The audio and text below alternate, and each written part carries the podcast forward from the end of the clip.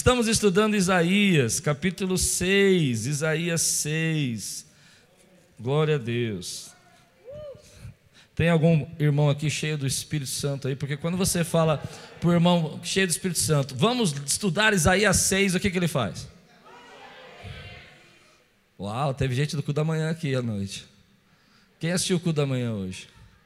Muito bom, glória a Deus. Então vamos lá, vamos dar uma chance para você aqui, ter cinco minutos daquelas igrejas pentecostais americanas que as, sabe, que as mulheres já chegam assim, Deus tremendo, cinco minutos, vai lá.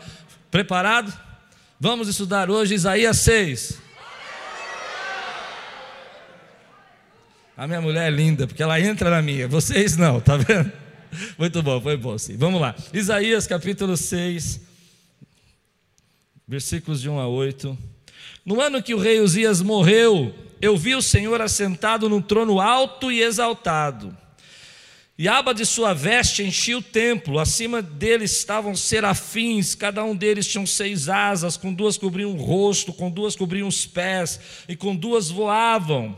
E proclamavam uns aos outros: Santo, Santo, Santo é o Senhor dos exércitos, a terra está inteira cheia da sua glória.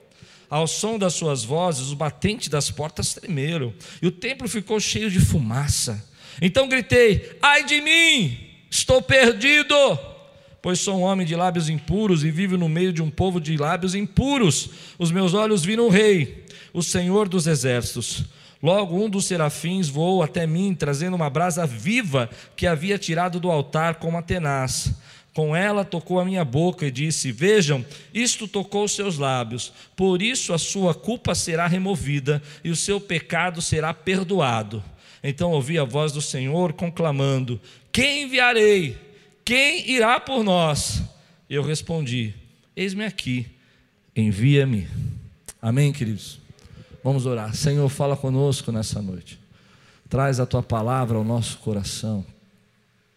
Vem, Senhor, e cuida, Senhor, de nossa alma, cuida do nosso espírito. Trabalha conosco agora, Senhor, no profundo do nosso coração. Nesse tempo que estamos vivendo, que nós possamos ser abençoados, guardados, escondidos debaixo das tuas asas, Senhor. Em nome de Jesus. Amém. Eu falei que de manhã eu ia começar a pregação e ia terminar à noite, só que dessa vez eu fiz ao contrário. Eu termine, peguei a pregação que era para terminar e preguei de manhã e peguei a pregação que era para começar e vou pregar à noite, só para fazer você ouvir a pregação da manhã, se você não ouviu. Dá um sorriso para mim. Aliás, vocês aprenderam a sorrir com máscara? Tem gente que tem uma habilidade, eu não tenho, mas quer ver? Dá um sorriso com máscara aí.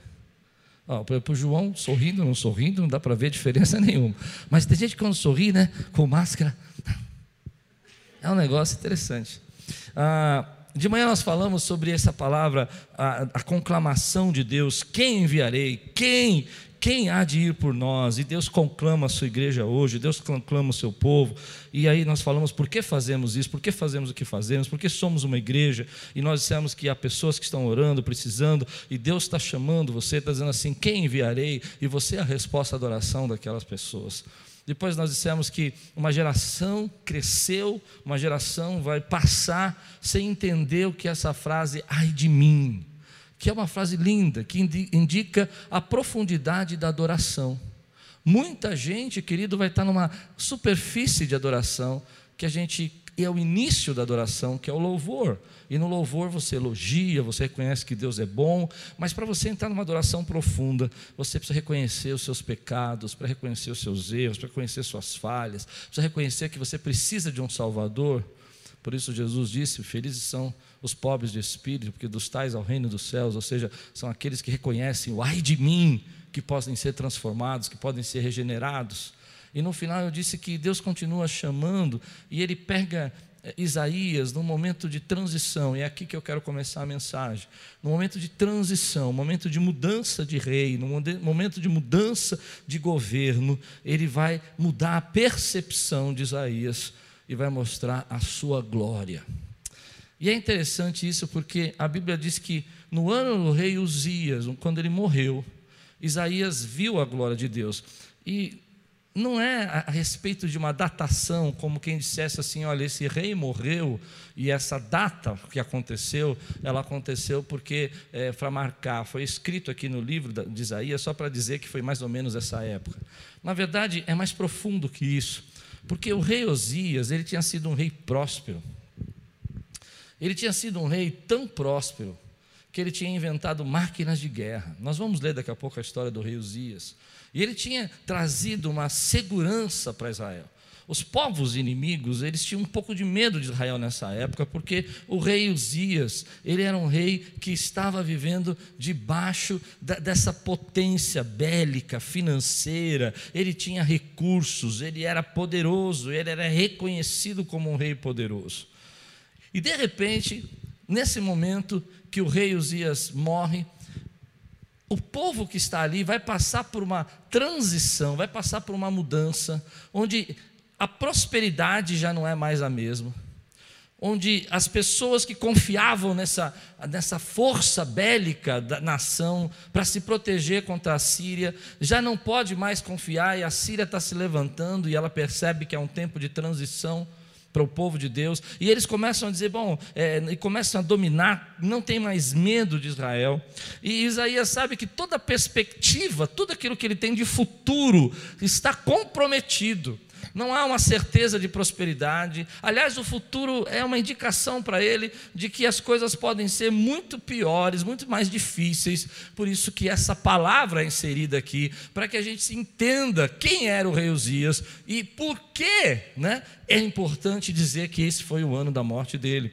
E é interessante que alguns estudiosos entendem que o rei Uzias foi o segundo maior rei de Israel, foi depois de Davi o que mais prosperou Israel, o que mais levou Israel, embora você vai ver que a história dele não acaba bem. E é isso que começa a, a, a mensagem de Isaías. Isaías começa a entrar no templo, ele vai buscar consolo, ele vai buscar a graça de Deus, vai buscar respostas de Deus. E nesse momento que ele entra no templo, ele vê a glória do Senhor. E aqui está um segredo para nós, querido. Crises e problemas podem iniciar um tempo de transição na nossa vida. E eu estou muito preocupado, eu estou muito desejoso de ministrar isso na sua vida, querido, de dizer que esse tempo precisa ser um tempo de transição espiritual na sua vida. A maioria dos estudiosos acredita que Isaías já era um profeta nesse tempo. Algumas pessoas entendem que ele foi chamado aqui, mas a grande maioria entende que ele não foi chamado aqui, que ele já estava no ofício como um jovem profeta. E nesse momento, essa crise que vai vir, vai, vai ter uma percepção de Deus alterada, e ele vai entender que nessas dificuldades, Deus se vai se revelar de maneira diferente e poderosa para a vida daquela nação. E é isso que eu tenho pensado nesse tempo. Quando eu olho para a Bíblia e vejo momentos de crise, eu percebo que toda vez que houve crise, ou dificuldades, ou lutas, uma certa percepção acerca de Deus mudou. Quando o povo, por exemplo, de Israel vai estar lá embaixo de cativeiro, naquela crise do Egito, Deus se revela como um Deus libertador. E eles vão conhecer um Deus que é o Senhor dos exércitos, que é mais forte do que o Faraó e mais forte do que o império daquela época. Toda vez que uma crise se manifesta, Deus vai manifestar também a glória dele, de maneira que você vai entender a grandeza dele, o poder dele e quem realmente ele é. É isso que eu quero trazer para você hoje. Nesse tempo que nós estamos vivendo, nessas crises que estamos passando, Deus continua se revelando a nós, Deus continua se mostrando como um Deus poderoso na nossa vida. Quando, quando os, aqueles homens, discípulos, estavam no barquinho, todos eles eram pescadores, e uma grande crise veio com uma tempestade chacoalhar o barco deles, eles vão reconhecer um Deus que sossega a tempestade, porque crise revela uma glória que você não via antes, uma situação que você não via antes. Se você não está entendendo o que eu estou pregando, deixa eu explicar para você. Você nunca viu um Deus que cura, mas você vai encontrar um Deus que cura quando você passa por um problema de saúde, e nessa hora que você clama, sua percepção alterada, e Deus, na sua graça, manifesta a sua glória. E por que Ele manifesta? Para que você entenda que Ele é o Deus que cura. Aleluia. A crise é um jeito, querido, de trazer você de volta para a realidade espiritual. Porque até aquele momento, Uzias representa a prosperidade, Uzias representa o reino bélico, a força, a ser uma potência naquela época.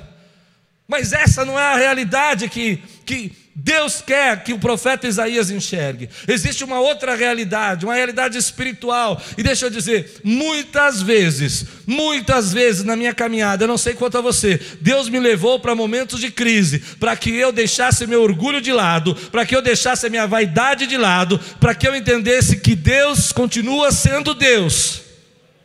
E nesse tempo, Deus está chamando a minha atenção e a sua atenção, não para que você se distancie dele, não para que você esfrie, não para que você saia da presença dele, mas para que você comece a perceber que ele é um Deus que ainda cuida de você nos detalhes.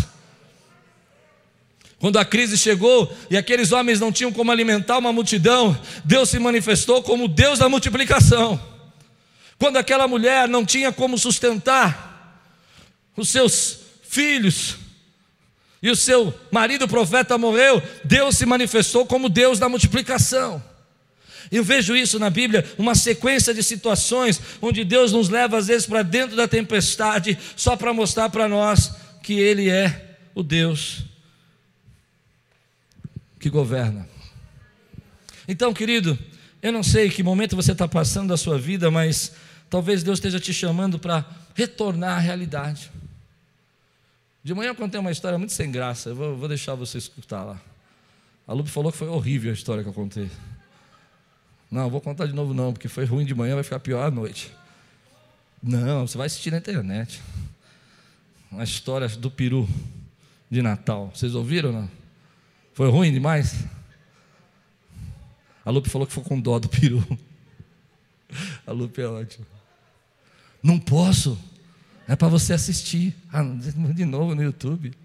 Quem falou conta, pastor? Ah, tá bom. Ó, o que eu quero dizer para você é que algumas pessoas vão buscar mais a Deus, vão encontrar mais a Deus no momento que as dificuldades chegam. E Deus vai se revelar a essas pessoas de uma maneira diferente, porque o ego delas foi colocado de lado, a segurança delas foi colocada de lado. Em outras palavras, Uzias precisa morrer para que a glória de Deus seja manifesta. Eu não sei se você aguenta uma pregação dessa, querida, aguenta. Às vezes tem coisas que Deus precisa arrancar da nossa vida, para a gente entender que a gente depende de Deus, para a gente ser trazido de volta à realidade. Você está andando por aí achando que você domina todo o espaço, e Deus fala: Filho, você não entendeu nada eu tenho um chamado para você. E eu estou convocando você, a quem enviarei. E aí, a palavra de Deus vai falar conosco que quando Isaías entende que o rei morreu e que agora há problemas e que o futuro e o prognóstico daquela nação é terrível, ele entra no templo e nesse tempo de crise, de transição, de mudança, porque é isso que Deus faz nesse momento, Ele traz amadurecimento, Ele se revela como um Deus poderoso, Ele se mostra como Deus grandioso. A percepção de Isaías é alterada e ele vê quatro coisas que talvez ele tinha esquecido. A primeira delas, ele diz: Eu vi um alto e sublime trono. Diz aqui o texto. No ano que o rei Uzias morreu, eu vi o Senhor assentado num trono alto e exaltado. A primeira coisa que Isaías vai recobrar, e Deus é maravilhoso porque Deus vai falar com ele nos detalhes, Isaías vai entender que Deus está assentado no trono. O trono da nação pode estar vazio, mas o trono celestial tem um Deus sentado no trono. Às vezes nós passamos momentos da nossa vida que nós achamos que o trono está vazio, mas Deus continua sentado no trono. Talvez Isaías tenha entrado lá e dito assim: bom, e agora como é que vai ser? Uzias morreu, o rei, nós estamos numa profunda decadência moral. O texto vai dizer isso em Isaías 6. A gente está passando por uma. A, a nação está cada vez pior, e a sociedade aqui está tá terrível. E Deus então se revela a ele sentado no trono. Hoje eu queria que a sua percepção fosse alterada. Talvez você sinta que tudo depende de você. Talvez você sinta que a tua vida não vai bem porque seu pai, porque sua mãe não te ajudou, porque alguém não te reconhece, porque o teu patrão não sabe o seu valor. Mas eu venho dizer para você: existe um Deus que está sentado no trono. Talvez você ache que tudo que você faz não vale a pena, porque as pessoas não entendem o esforço que você dá e a força que você faz, e você acha que a sua vida não tem condição de mudar, mas tem um Deus sentado no trono. O trono, o trono representa governo, o trono representa poder, o trono representa que a nossa vida não está à mercê das pessoas, não está à mercê dos dias, não está à mercê da prosperidade humana, a nossa vida está dependente de um Deus que governa. Meu querido, eu, eu creio na soberania de Deus. O nosso Deus é soberano. O nosso, o que eu aprendi nesse tempo, que Deus é soberano e Ele continua sendo soberano. Ele, que é um soberano, é alguém que governa sobre as leis, é alguém que governa sobre todos. Se você crê num Deus soberano, meu irmão, levanta a tua mão, dá um glória a Deus. O nosso Deus é soberano, Ele continua sendo soberano. Isaías começa a entender: pera um pouquinho, eu estou tão preocupado, mas, mas eu, eu, eu esqueci. Tem um trono, acima do trono da terra tem um trono, e nesse trono, me perdoe, meu irmão, eu não consigo falar isso baixo. Tem um trono, e nesse trono está sentado o Rei da Glória. Ah, um dia você estava lá sozinho em casa. Você era uma criança pequena. Ah, os seus pais te deixaram. As pessoas disseram para você que você não ia ser nada na vida, que você não ia crescer, que você ia acabar com um bandido. Você não sabia escrever, você não sabia falar direito, as pessoas não gostavam de você. E vou completar: você é feinho que dói. Sofria bullying na escola, mas havia um Deus assentado no trono que disse assim para você: Eu tenho um destino para você. Ah, vocês não viram o que eu vi. Tem uma menininha ali. Oi? Tudo bem? Vou fazer de novo. Você faz para o povo ver? Eles nunca fazem quando a gente pede, né? Faz aí. Tem um Deus assentado no trono. a hora que eu fiz, ela fez assim. Oh! Na boca das crianças saiu perfeito louvor. Meu querido, às vezes a gente esquece, a gente está passando um momento de desesperança, de ansiedade. A gente não sabe como é que vai fazer no futuro, a gente não sabe como é que vai ser o nosso país, a gente não sabe o que, que vem pela frente. Mas tem um Deus sentado no trono. Ele estava sentado no trono quando você estava lá, quando criança, e ele continua sentado no trono. A segunda percepção que Isaías tem é que Deus está vivo. Perceba que ele fala: no ano que o rei Uzias morreu, eu vi Deus sentado no trono. Ou seja, homens passam, prosperidade passa, tudo nessa vida passa, mas o Deus, nosso Deus continua vivo para sempre. Ele é o mesmo ontem, ele é o mesmo hoje e eternamente. Meu querido, a ideia de um Deus vivo é muito forte para mim. Porque eu tenho a convicção que nossa geração sofre de uma visão de que Deus está distante ou Deus está morto. Que Deus não interage, que Deus não intervém, que Deus não responde às nossas orações. Eu não consigo crer nisso, querido.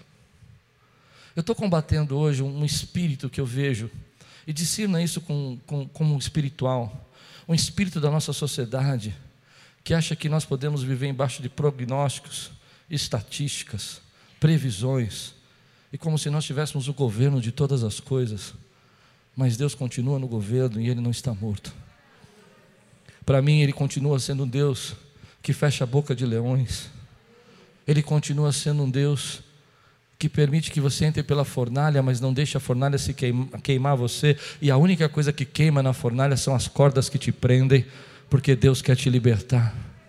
Ele continua sendo um Deus que, se Ele não tirou você do buraco, não tirou você do poço, do atoleiro, é porque fora do atoleiro, como na vida de José, está mais perigoso, porque se sair agora, você pode morrer pelos seus irmãos, mas na hora certa ele te tira e te coloca, eu não sei quem está acompanhando aqui, e ele te coloca em autoridade. Mas se ele não tirou ainda, é porque se ele te tirar agora vai ser mais perigoso. Porque agora eles querem tirar a tua vida. Então não deixa você aí sofrendo um pouquinho, porque Deus tem lugares altos, mas você precisa passar pelo processo, porque Ele continua sendo um Deus vivo. Ele continua sendo um Deus que multiplica pão para mim. Ele nunca parou de multiplicar pão. Ele, ele continua sendo um Deus, querido, que quando você não tem recursos, quando você não tem dinheiro, Ele age de forma sobrenatural e supre as nossas necessidades segundo as suas riquezas e glória, porque meu Deus está vivo. Eu não estou aqui orando para um céu fechado de bronze, mas eu estou orando diante de um céu aberto, onde tem anjos, serafins, coisa tremenda, irmão, anjo de seis asas, eu não sei te explicar, poderosos, e lá no céu eles gritam: Santo! Senhor dos Exércitos, e está tendo um culto lá dentro maravilhoso, cheio da glória, meu irmão, porque Deus está vivo.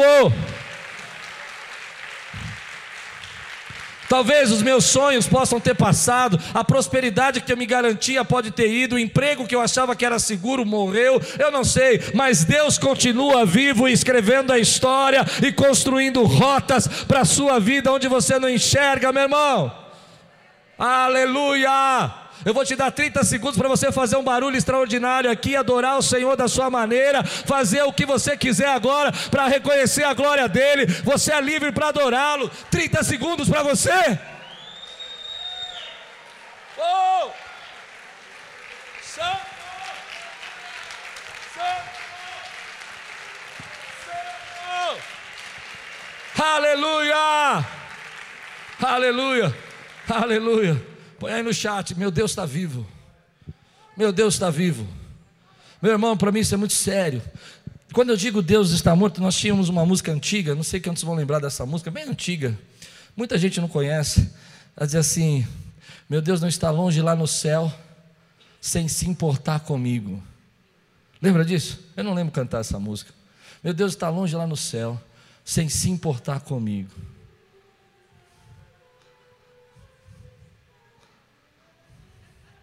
Mas agora ao meu lado está. Quando eu era criança, nos piores momentos da minha adolescência, eu gostava de cantar, eu achava que eu podia cantar, sabe? Então eu falava assim, só eu agora. Estou brincando. Ah, eu ficava pensando assim, meu Deus não está longe lá no céu. E eu me lembro que nós estávamos num retiro uma vez, e eu saí assim para fora e fiquei vendo as estrelas, e fiquei vendo o céu. Nós estávamos num lugar assim onde não tinha tanta poluição, dava para ver muita estrela. E eu fiquei olhando assim, como se fossem essas lâmpadas aqui. E eu falei, nossa, será que Deus está tão longe? E de repente eu senti a presença de Deus perto. Você já sentiu a presença de Deus perto de você? Você já sentiu Deus falando com você do teu ladinho?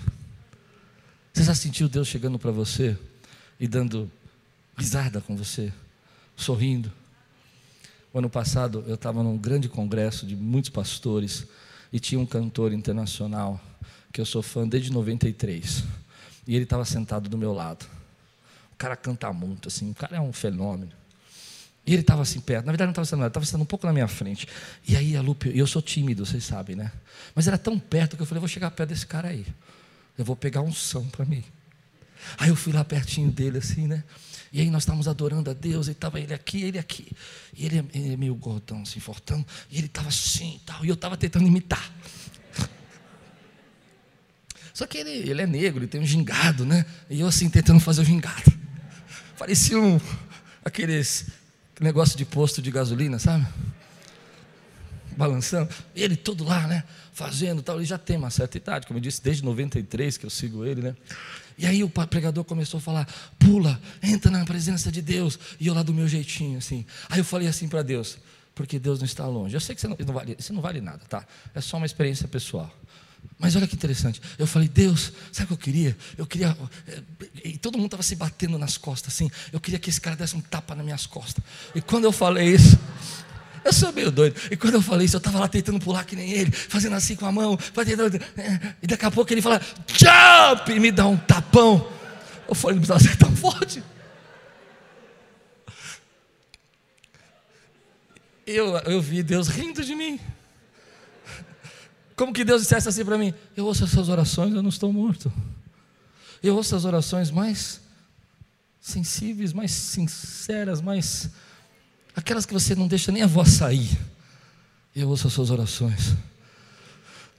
Então, Isaías olha a glória e a percepção dele é alterada porque ele sabe que Deus está vivo. Eu quero que você diga: Meu Deus está vivo.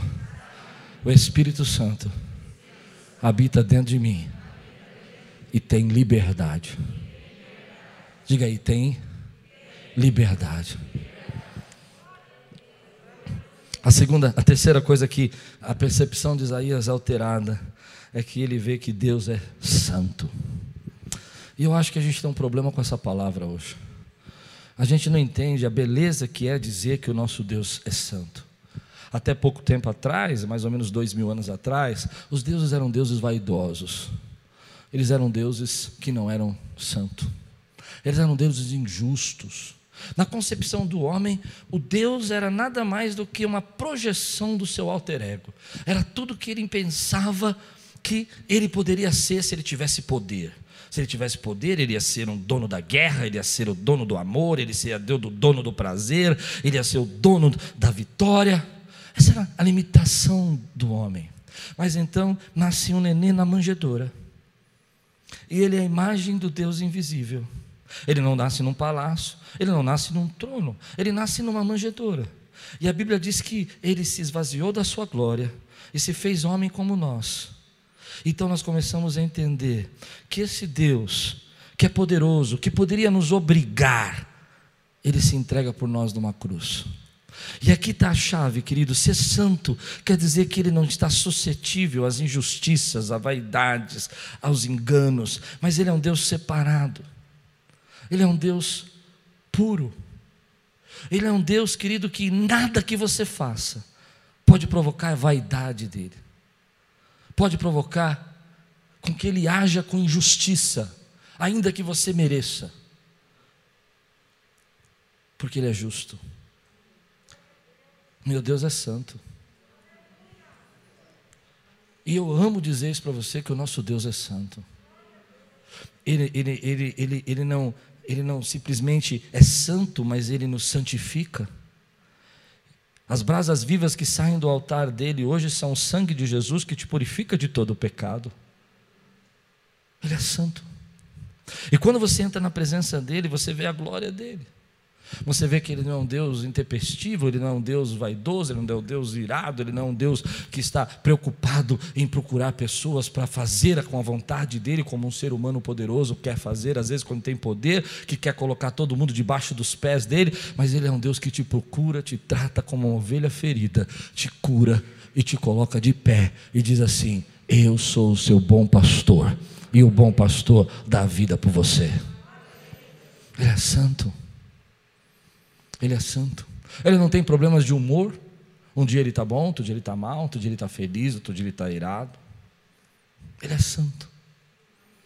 Ele não tem poder, problema com o poder dele. Aliás, quando, quando você o adora, ele não precisa da sua adoração, porque ele é pleno, ele é soberano. Mas quando você adora, o bem que faz para você adorá-lo, o bem que faz para você adorá-lo, é o que dá prazer nele. Porque você já parou para pensar que Deus não precisa da nossa adoração, Ele é soberano. A adoração não vai fazer Deus mais forte, não vai fazer Ele mais poderoso, não vai fazer mais onipresente, não vai fazer mais onisciente. Mas quando você adora, você se torna mais humano, se torna mais sensível, se torna mais real a vida espiritual. A vida tem sentido para quem adora, porque o nosso Deus é. Só para quando você falar, o nosso Deus é santo. Ele é um Deus, querido, que quando ele, ele olha para você, ele diz assim: Eu vou te tirar do pecado. Mas deixa eu explicar isso para você, que as pessoas não entendem isso hoje. Há uma geração que não entende. Que quando Deus fala que vai te tirar do pecado, primeiro não é você que vai sair do pecado, é Deus que vai te tirar do pecado, porque você não tem força. E se você tivesse força, Cristo não precisava morrer naquela cruz. Mas a segunda coisa é que Ele vai te tirar do pecado, porque o salário do pecado é a morte. E Ele quer que você tenha vida. Ou seja, um abismo chama outro abismo, um pecado chama outra maldição. E um dia você está bem fazendo uma coisinha, daqui a pouco você está fazendo três, cinco, e quando você nem espera, você acha que não tem saída e que tua vida tem que ser assim. Mas aí vem a graça de Deus e fala: Ei, eu sou o Deus que transforma a tua vida, eu sou um Deus santo. Então o texto diz que o serafim voou, tocou nas, na boca do, do, profeta, e ele diz: Olha, você agora foi purificado, e os seus, e os seus, e os seus pecados foram perdoados. Eu vou contar uma coisa para vocês que vou escandalizar. Eu agradeço a Deus, porque eu reconheço que eu tenho pecados.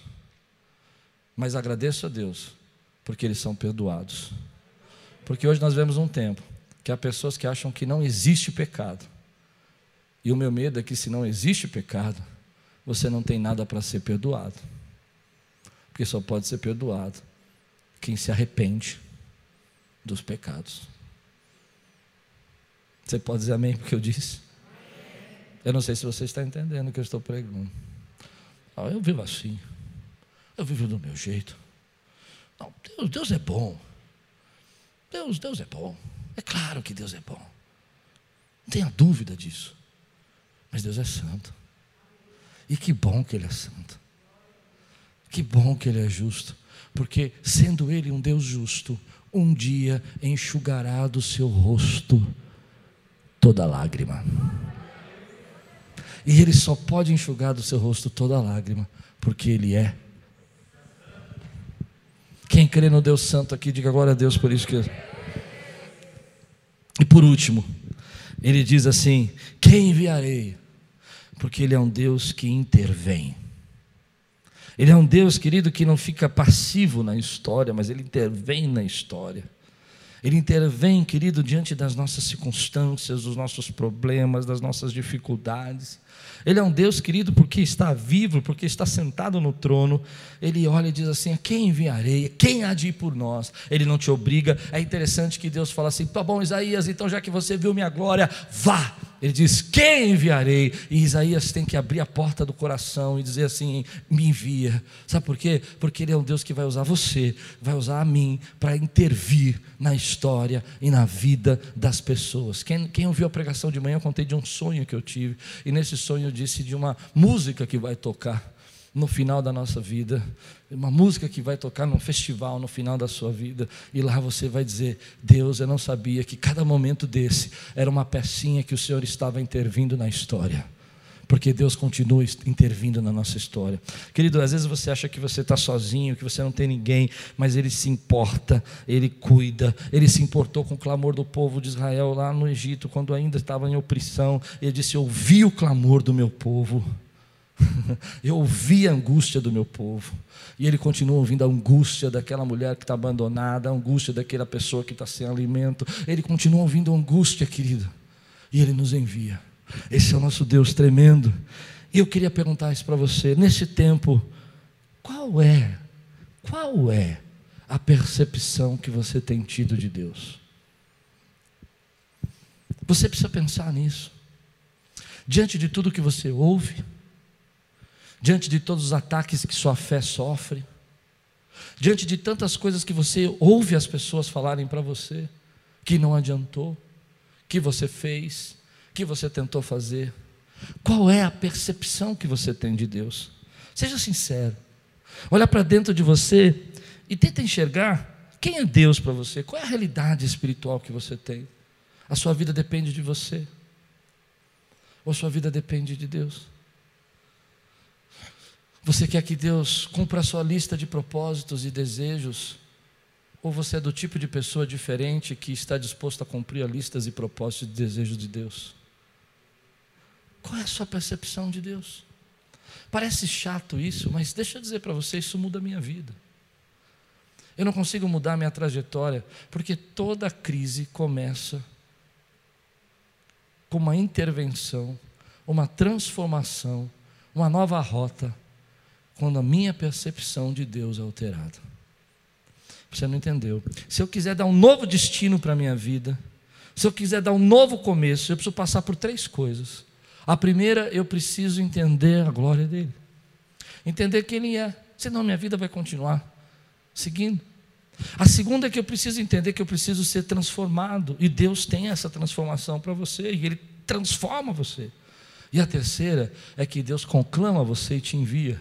E na hora que Ele te envia, começa uma nova rota para a tua, tua vida. Muita gente não consegue entender, querido, vem comigo, que essa percepção que você tem de Deus, se ela não é alterada, se Deus está distante, se Deus é um senhor bonzinho, tipo o Papai Noel, que está pronto para te dar presente no Natal, e é isso que você entende de Deus, a sua vida com Deus vai ser até um ponto.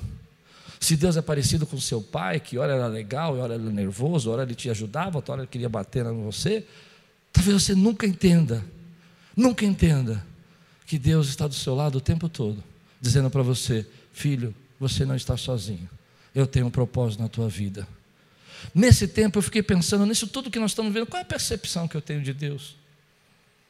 Qual é a percepção que eu tenho de mim? Eu confesso que quando começou essa pandemia, eu achava que eu era meio invulnerável. Olha, eu tinha acabado de vir da Índia, tinha acabado de passar uma série de processos. Falei, olha, Deus é bom, invulnerável. E quando eu comecei a perceber que eu não era invulnerável, que eu tinha problemas, que eu podia ficar doente, comecei a ficar assustado. Mas comecei a ficar livre quando comecei a pensar que só Deus, só Deus, só Deus está sentado no trono. E Ele continua vivo. Talvez hoje, nesse tempo, algumas pessoas tenham uma percepção tão, tão distante de Deus, tão longe de Deus, que não consigam se aproximar dele. E Deus está chamando você para chegar perto dele. E Deus está chamando você para mudar a sua perspectiva dele. Ele não é um Deus frio, ele não é um distante, ele é um Deus que quer se revelar a você. Sabe, alguns minutos que você deixa com ele, você fecha a porta do quarto, ele vai se revelar a você. Alguns momentos que você para para orar e você o adora, ele vai mostrar a glória dele. E ele vai mostrar para você que a experiência que ele tem com você, e a experiência que ele quer ter com você, não é a que ele teve com seu tio, não é a que ele teve com seu pai, nem com o pastor Klaus. Ele tem algo especial para você.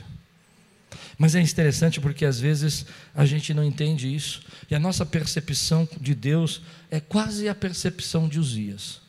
Olha o que diz a Bíblia em 2 Crônicas, capítulo 26, versículo 15. A percepção de Uzias é a percepção do nosso tempo. É como algumas pessoas enxergam Deus hoje. Eu queria quebrar isso. Você me permite? Vamos quebrar cadeias hoje, meu irmão? Quem pode dizer amém? Olha o que Uzias pensa aqui, ó. 2 Crônicas 26. Eu vou ler só dois versículos, depois se quiser ler a história de Uzias, está um pouco antes. 15 e 16. E diz assim: Em Jerusalém, Uzias, né, construiu máquinas projetadas por peritos. Pensa nisso, naquela época, Uzias era o senhor da tecnologia bélica. Ele chamou peritos e projetou máquinas para serem usadas nas torres e nas, de, nas defesas das esquinas. O camarada falou: não, pera um pouquinho, nós vamos avançar.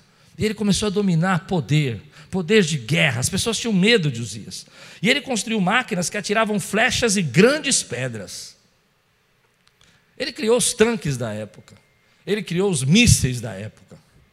Ele não tinha apenas arcos e flechas, ele tinha máquinas para atirar flechas, ele tinha máquinas para atirar pedra. Imagina que o exército chegasse perto e ele começasse a ver voando umas pedras enormes. As pessoas tinham medo. Era uma tecnologia que não a conheciam. E Uzias prospera.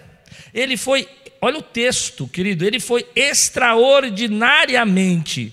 Eu quero que você repita essa palavra para você não esquecer. Ele foi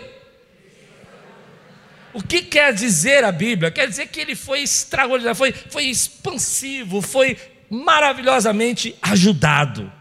E assim tornou-se muito poderoso. E a sua fama espalhou-se para longe. As pessoas tinham medo dele. Ele era forte, poderoso, ele foi extremamente ajudado. Ele tinha peritos, ele tinha os cientistas da época, ele tinha as tecnologias, ele era uma potência. Agora olha o que a Bíblia vai dizer: entretanto, depois, guarda essa palavra, depois que Uzias, Uzias, aquele Uzias lá de Isaías que morreu, se tornou poderoso, o seu orgulho provocou a sua queda. Ele foi infiel ao Senhor, o seu Deus, e entrou no templo do Senhor para queimar incenso no altar de incenso. O que Uzias vai fazer é que ele se torna um camarada tão poderoso que ele não tem temor. E ele vai entrar no templo, e o serviço que era para ser feito pelo sacerdote, ele vai querer fazer. Ele resolve queimar um incenso para Deus. Fala, não preciso de sacerdote, eu sou o cara. Eu, eu, eu tenho poder, eu domino, eu tenho dinheiro, eu sou o rei. Eu não preciso me sujeitar a ninguém. E a Bíblia diz, querido, que 80 é é, é, é, é, sacerdotes corajosos, gente diferente, enfrentou os dias. E foi para cima dele e falou assim: Isso que você está fazendo não é o que você deve fazer, não. Você é rei, mas você não tem essa autoridade. Você está sem temor a Deus. E a Bíblia diz que quando ele estava no altar, ele ficou furioso. E aqueles sacerdotes sabiam que, pelo poder do rei Uzias, ele podia mandar matar todo mundo. Mas eles enfrentaram enfrentaram a arrogância da época, enfrentaram o poder da época, enfrentaram a autoridade no sentido de corrupção da época. Gente diferente, que vai na contramão do que todo mundo está dizendo: Ah, Uzias vai fazer isso. Mas os sacerdotes estavam lá. Isso não é para você fazer. E a Bíblia diz que ele ficou furioso. E quando ele ficou furioso, imediatamente apareceu na testa dele uma lepra. Deixa eu dizer para você o que eu aprendi sobre lepra na Bíblia. Em alguns momentos Deus feriu algumas pessoas com lepra na Bíblia. Miriam. E sabe por que, que Deus fez isso? Para mostrar, para indicar que o que estava dentro dela aparecia para fora. Eu não sei se está dando para entender. Aquilo que estava apodrecendo dentro com orgulho apareceu na testa de Uzias. E esse rei poderoso, esse rei bélico, esse rei que tinha tanta autoridade, mas que não tinha temor, vai viver trancado numa casa, porque naquele tempo quem tinha lepra não precisa, podia se relacionar, tinha que ficar isolado, não podia sair de casa, tinha que ser servido dentro de casa. E ele vai ficar lá até morrer. Sabe o que a história de Uzias me explica, querido? É que às vezes a gente não enxerga que essa, essa situação toda que ele passou demonstra quanto ele estava fora da realidade. Para Uzias não tinha mais um Deus sentado no trono. Quem estava sentado no trono era ele. E se ele estava sentado no trono, eu não sei se você compreende, mas você, se ele está sentado no trono, Deus não pode estar sentado no trono daquela nação. E a nação se corrompe. A Bíblia vai dizer para nós, querido, que esse homem usou Deus como um trampolim. Ele foi temente a Deus até ter poder. Ele foi temente a Deus até ele ter autoridade. Você já viu gente assim? Você já viu gente nessa época, querido, que vai ser temente a Deus e vai adorar a Deus até receber uma cura, receber um milagre, receber alguma coisa, mas depois ela não precisa mais de Deus. E quem está sentado no trono é ela e não Deus? Alguém que diz para Deus assim: Olha, se o Senhor fizer isso na minha vida, então vai ser bênção, o Senhor vai ser meu Deus, e Deus, da sua infinita misericórdia, faz. Como aqueles dez leprosos que procuraram Jesus, lembra? E dez foram até ele pedindo para que ele curasse, e ele curou os dez mas um só, um só voltou para agradecer. Sabe por quê, querido? Porque às vezes a gente não enxerga que tudo isso que a gente passa, toda crise que a gente enfrenta, é uma prova da nossa própria ideia de Deus. Ou você usa disso para se aproximar de Deus, ou você usa só para se livrar do problema. Nesse tempo, Deus está chamando você para se aprofundar na presença dEle. Nesse tempo, Deus está chamando você, querido, para se derramar na presença dEle, para ser íntimo dEle, para separar um tempo para você orar, para você voltar a cantar as músicas que você cantava quando você estava cheio do Espírito, para você escrever a sua oração, declarar o seu louvor, para você tirar os seus olhos do que está sentado no trono para você. Recursos, trabalho, dinheiro, prosperidade Entender que a nossa vida é passageira e colocar seus olhos em Deus que está sentado no trono. Deus está chamando você. Deus está chamando você. Algumas pessoas vão receber, como Uzias recebeu poder e autoridade, mas não vão reconhecer.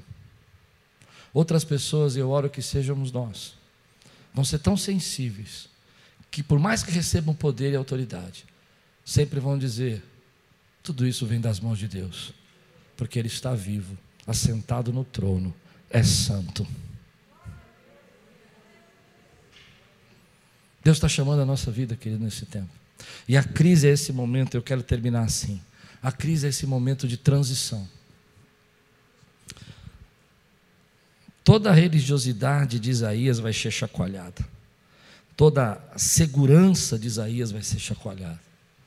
E ele vai entender: espera um pouquinho. eu entendo uma realidade que eu estava negando. Eu conheço muita gente, querido, que Deus chama, Deus toca. Quando tem algum problema na vida, fala assim para mim: não, agora eu estou me aproximando de Deus. Não, agora eu estou numa fase top com Deus. Eu falo, Amém. Mas imediatamente, quando aqueles problemas acabam, essas mesmas pessoas nem se lembram de Deus. Eu não quero ser assim. Eu quero ser chamado de amigo de Deus. Se você ouviu minha pregação de manhã, você vai entender. Eu quero que no final da vida, a música que toque, e as pessoas que façam parte do festival, sejam todas aquelas que Deus te usou para ser uma bênção na vida delas. Na minha, na minha história de vida, na minha música final, não pode ser como a música de Uzias. Cresceu, foi poderoso, foi extraordinariamente ajudado, tinham peritos ao seu redor, mas o seu sucesso foi o seu fracasso. Quanta gente, meu querido, quanta gente eu conheci na minha jornada que o sucesso foi o fracasso. O sucesso trouxe o orgulho, trouxe a vaidade, transformou-se em fracasso. Quanta gente você já viu isso? Que se perde com sucesso. Mas no final a música que vai tocar lá vai ser assim: Eu entreguei a ele poder, eu entreguei auxílio. Ele foi extraordinariamente ajudado, mas usou tudo isso para ser a resposta da oração de alguém, porque ouviu a minha voz dizendo: A quem enviarei?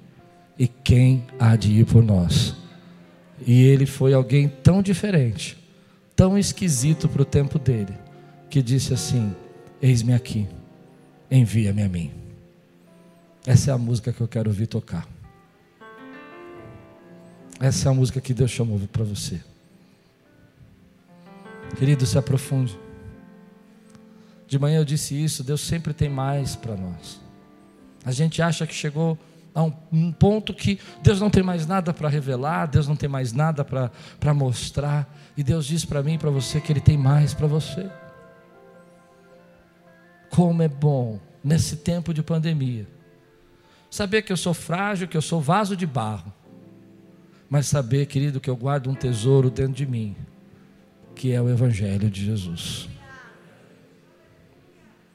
O festival chega para todo mundo um dia, não é? Espero que o meu chegue daqui a muito, daqui a muito tempo. Mas no festival vai tocar a música. Se você não entende nada do que eu estou falando, você tem que ouvir a pregação da manhã. E nessa música você vai dizer assim: Valeu, Senhor, valeu a pena. Valeu a pena ser o instrumento, valeu a pena ser a resposta à adoração. Valeu a pena ouvir os seus dizer: Envia-me a mim. Você recebe essa palavra hoje na sua vida, querido? Meu desejo é que você saia renovado hoje. Meu desejo é que você saia cheio do Espírito Santo que os seus temores vão embora, que as suas preocupações. É claro, você faz a sua segurança, você cuida de tudo, mas é coisas que a gente não pode cuidar. Há coisas que a gente não consegue cuidar, mas ainda assim Deus está sentado no trono. A minha oração é que a percepção que o mundo quer que você tenha de Deus seja alterada para a percepção que Deus quer que você tenha dele. Ele continua a ser meu Pai amoroso ele continua a ser o meu amigo. Então nessa hora eu digo assim: Santo Espírito, meu amigo, renova as nossas vidas. Santo Espírito, meu amigo, tira escamas dos olhos, tira a dureza do nosso coração. Que dentro de nós haja um grito chamado: Ai de mim! Que reconhece que precisa de um Deus. Se Deus está falando com você, como fala comigo, e essa noite é noite de renovo para a tua vida. Eu quero orar por você. Se você sente que Deus está tocando seu coração, fica de pé no teu lugar e busca renovo comigo. Busca renovo nesse tempo de apostasia. Meu irmão, eu tenho sentido algo Deus falar comigo nesse tempo. Existe um espírito de apostasia no nosso tempo. Se você não entende o que é o espírito de apostasia, é um espírito de esfriamento. É um espírito que o coração começa a ficar pesado que nem pedra. sabe, duro que nem pedra. Eu estou combatendo isso hoje. Estou quebrando esse espírito de, de dureza do nosso coração. Me ajuda, meu irmão. Me ajuda a quebrar isso. Me ajuda a quebrar isso. Às vezes você vai dizer assim, mas pastor, eu, eu sou assim. Eu sei. O que Deus fala para mim é que Ele tem mais para você. Ele tem mais para você. Ele tem mais para você. Ele tem mais para você. Eu não entendo porque Deus fez isso, eu não entendo porque Deus fez aquilo, mas eu entendo que Ele continua sentado no trono e continua sendo o Rei da glória. E a glória dele enche, enche, enche, enche, enche toda a terra. A glória dele enche, enche a minha vida, meu irmão. A glória dele enche essa igreja. Você crê? Levante sua mão e diga assim: Senhor, obrigado por tu ser o Deus Santo, por o Senhor ser o Deus Santo. Obrigado pela tua presença na minha vida. Obrigado porque eu posso te adorar. Altera a minha percepção. Toda vez que você vê Deus se manifestando, você vê ou nuvem ou fumaça. É interessante que quando Jesus está ali no Monte da Transfiguração, há uma nuvem. Quando Salomão consagra o templo, há uma fumaça. Isaías vê fumaça. É interessante que quando joga fumaça aqui, quando você começa a ver a fumaça chegar, olha, ó, você que está na mesa, joga fumaça para mim aqui, joga bastante fumaça, ó. Ó, o que acontece é que se eu vejo a fumaça, põe um pouco mais de fumaça, manda, manda, Gil, manda. O que você está enxergando de mim é diferente. É diferente porque a sua visão está sendo alterada. Você não está enxergando como se eu estivesse na visão natural, mas você começa a me enxergar numa visão sobrenatural. A ideia que é, é o seguinte: Deus enche a terra da sua glória e enche a glória dele com fumaça, para que a sua visão natural seja apagada, para que você precise enxergá-lo pela sua visão espiritual, para que você enxergue quem ele é e a glória dele, porque a sua visão natural não pode fazê-lo enxergar quem ele é, mas a visão espiritual da glória dele vai fazer você entender quem ele é. Enche esse lugar da tua glória, Senhor. Oh! Aleluia. Então toda vez que tem a presença de Deus tem fumaça. Porque o que eu vejo de ali não é tão claro, não é tão nítido, e é bom que não seja, para que eu possa entender que a minha visão natural não é capaz de ver os detalhes da glória de Deus. Eu preciso da visão espiritual para enxergar quem Ele é na minha vida. Que Deus encha você da glória dele. Eu quero fazer uma oração aqui.